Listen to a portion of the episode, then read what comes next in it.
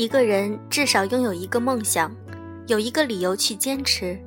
心若没有栖息的地方，到哪里都是在流浪。来自三毛。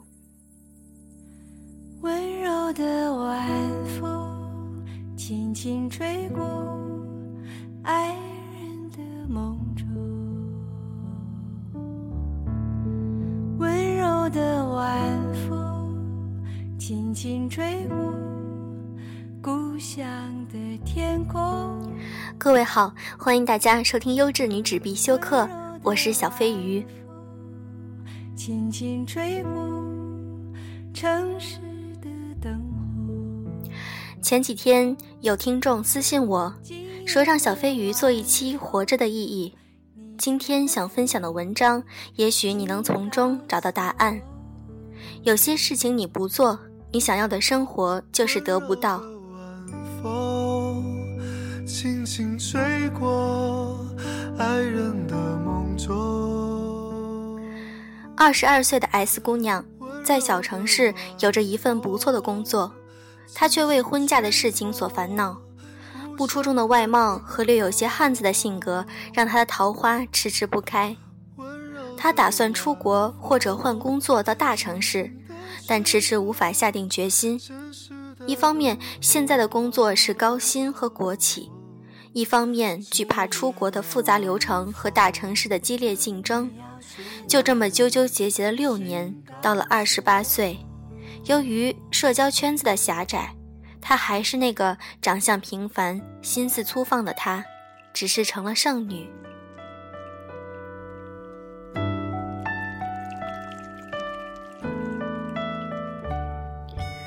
工作上，由于性别和单位性质的限制，虽然十分刻苦，但只是普通职员。他的高学历和单身身份让他在小城市备受侧目，于是狠下心来跳槽到了上海。新公司给了一个职位，还提供了一个有院子的宿舍，工资也比以前高好几千。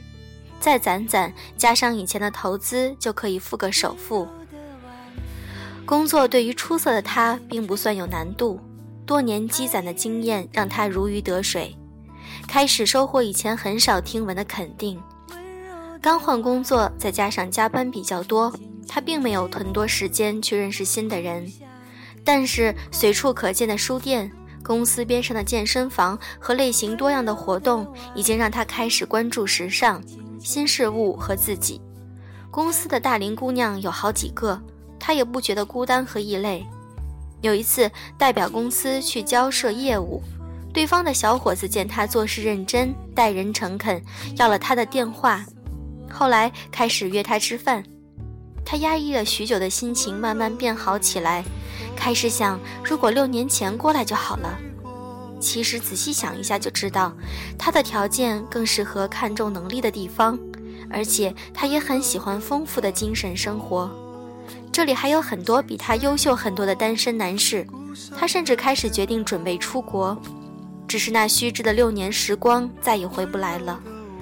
他也许依然不可以组建一个家庭，但绝对能够谋得一份好职位或者快速的成长。但他却在痛苦和自我怀疑中度过。有些事情你不做，你想要的生活就是得不到。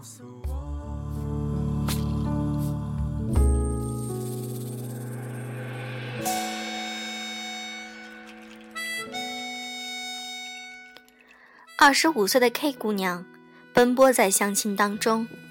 她最近一个相亲对象觉得她别的都很好，就是有点胖。其实不算胖，一百二十五斤，只是略微丰满。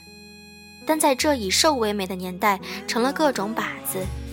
即使她面若桃花，也不能抵消掉这多余的二十五斤。K 从来没瘦过，所以她从不认为是体重的问题。他责怪这个世界太看重外貌，责怪男生们太过势利，相亲时去那么差的餐厅，责怪自己的命运不好，但是依然难逃相亲后对方的销声匿迹和相亲时的冰冰冷冷。世界没有为他改变，他却在一次次失望中开始丧失自信。他变得更胖了，也不如以前那么活泼开朗，甚至有些自闭。他不明白为什么到了二十五岁，自己没经历过一次像样的爱情，都是隐形女友、异地恋，甚至有一次差点成了小三。直到这一次相亲对象直言：“你有点胖哦。”他看着对面长得歪歪扭扭、说起话来口无遮拦、付钱来磨磨蹭蹭的陌生男子，突然流下眼泪。然后他开始减肥，手法很激烈，但也很有效果，就是纯饿。三个月后，她已经是九十五斤的长腿美少女。一米六五的她穿上高跟鞋和短裤走在街上，再加上本来就很好看的五官。大部分男生都是要多看两眼的。各式各样的朋友开始主动找她吃饭和聊天，大家发现她原来是这么美好的女子。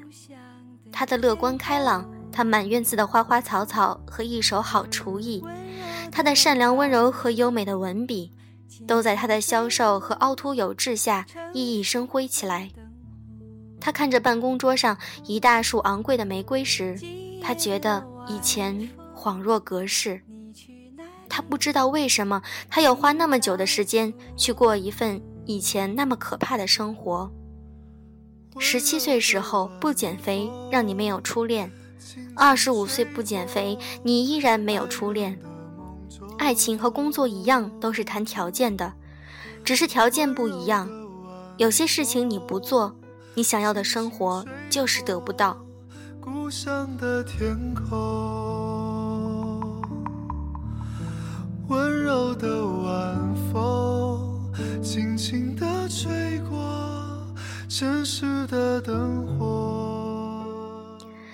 三十岁的 Q 姑娘，奔波在尘土飞扬的生活和父母弟弟严重的情感勒索中，她自己住在地下室的角落中，穿着五年前的衣服，头发干燥枯黄，一脸的沉重和苦涩，时常半夜会哭。不知道未来在哪里。如果有电话响，肯定是母亲打过来诉苦和向他要钱。他所有的积蓄都拿给弟弟买房子了。现在小侄子出事了，各种费用依然是他负责。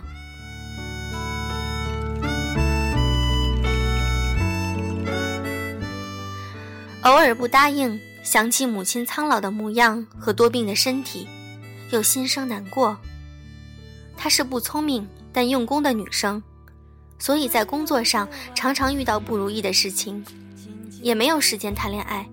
对于示好的男生，示好的男生又不懂得回应。这些生活和情感的压力常常让他喘不过气，还负担着一家人的期待，他有种生不如死的感觉，但还在努力地撑着。直到有一天，弟弟又打过来要钱。而他刚刚为了是省卧铺做，省卧铺前做了两天一夜的硬座，突然觉得悲哀又愤怒，因为弟弟要钱不过是不肯安装两兆的宽带，而一定要装四兆的宽带。他决定应该结束这一切了。他打电话给母亲，说出这么多年的辛苦和以后可能要为自己考虑了。母亲惊讶且愤怒，指责他是白眼狼。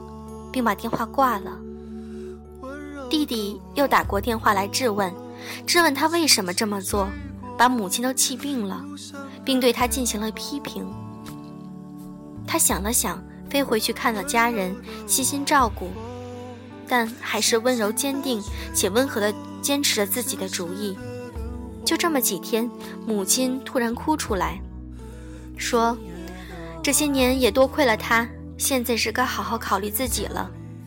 他温柔地抱着母亲说：“并不是责备他们。”回来之后，他就轻松淡定了许多，拿出攒了许多年的公积金付了首付，商贷买了房，甚至任性的透支了点信用卡，为自己买了个高端手机、几件漂亮的衣服和做了一个新发型。他还为母亲买了一件羊毛的大衣。告诉他弟弟长大了，要相信他自己生活的能力。出乎意料的是，弟弟竟然是支持他的，说他会好好照顾母亲的。他和母亲、弟弟的关系甚至比以前好起来，因为学会了沟通，而且他发现母亲和弟弟也是十分希望自己幸福的，只是观念和表达方式的问题。就这样，他开始了一点点缓过来。由于关照自己的身体，每天开始好好吃饭和补品，他的脸色甚至有了白里透红的感觉。有一次，他觉得活的活着是那么的美好，而不是仅仅只要面对考试的恐惧和面对期望的责任。有些事情你不做，即使是三十岁，你想要的生活也依然得不到。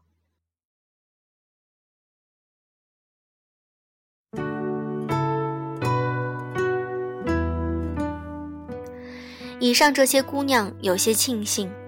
他们始终发现自己真正想要什么，而且得到了自己想要的生活。生活于他们刚刚开始，虽然走了很长一段时间弯路，却像在夜路中行走，收获了满天闪亮的星星，磨练了心性。他们还是有些遗憾，这么简单的道理，以前为什么不知道？非要用时间和教训才能换取？在踌躇和懵懂中。许多美好与他们擦身而过。如果以后有女儿，一定早早告知。有些事情你不做，你要你想要的生活就永远得不到。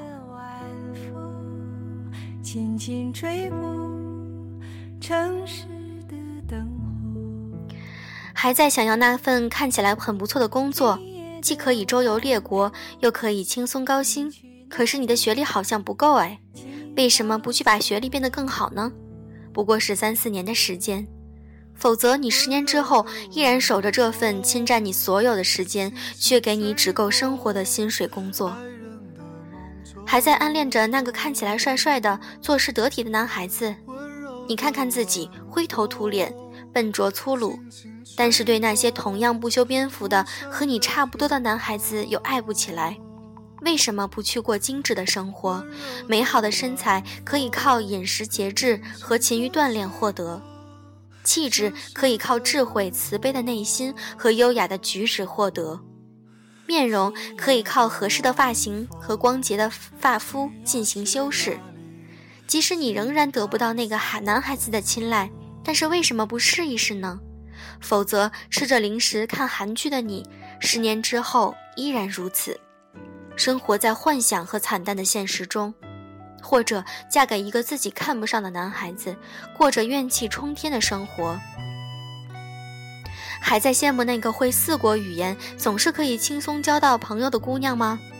还在看着自己那些深深埋没的小天赋，十分不甘心吗？生活不仅仅有静止和重复，我们已经来到了一个时代，只要你的渴望合理。你付出努力，世界会找到方法帮你实现。我们已经来到一个时代，都在追求生活的品质。我们期盼和所有自己喜欢的东西在一起，而不是仅仅活着。嫁给自己喜欢的人，做着自己喜欢的事情，有着自己想要的亲密关系，向自己喜欢的方向前进着。对于我们，都是像呼吸一样重要的事情。只是有些事情你一天不做，你就多一天生活在自己不想要的环境中，而且不想要的今天会导致更不想要的明天，更不想要的明天会导致十分不想要的后天。既然时代给了我们选择的权利，告诉了我们得到想要的人生的知的知识和道路，那么为什么不及早的踏入追求的路途中呢？生命很长，何时上路都来得及。重要的是为渴望奔跑，无比轻盈。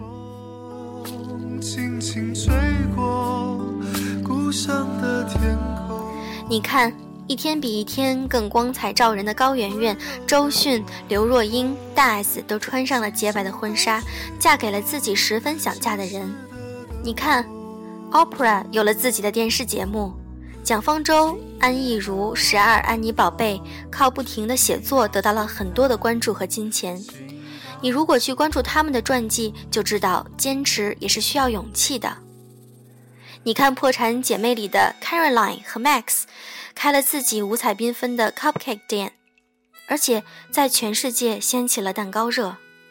你看维多利亚多年保持这个身材，为英俊的贝克汉姆生了一堆孩子，生活在镁光灯下二十年。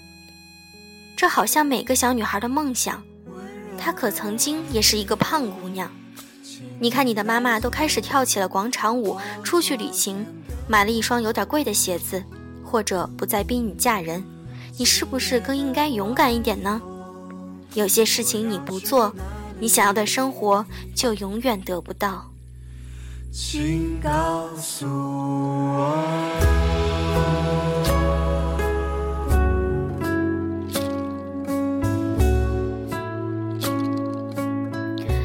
下面这首歌是卡奇社的云。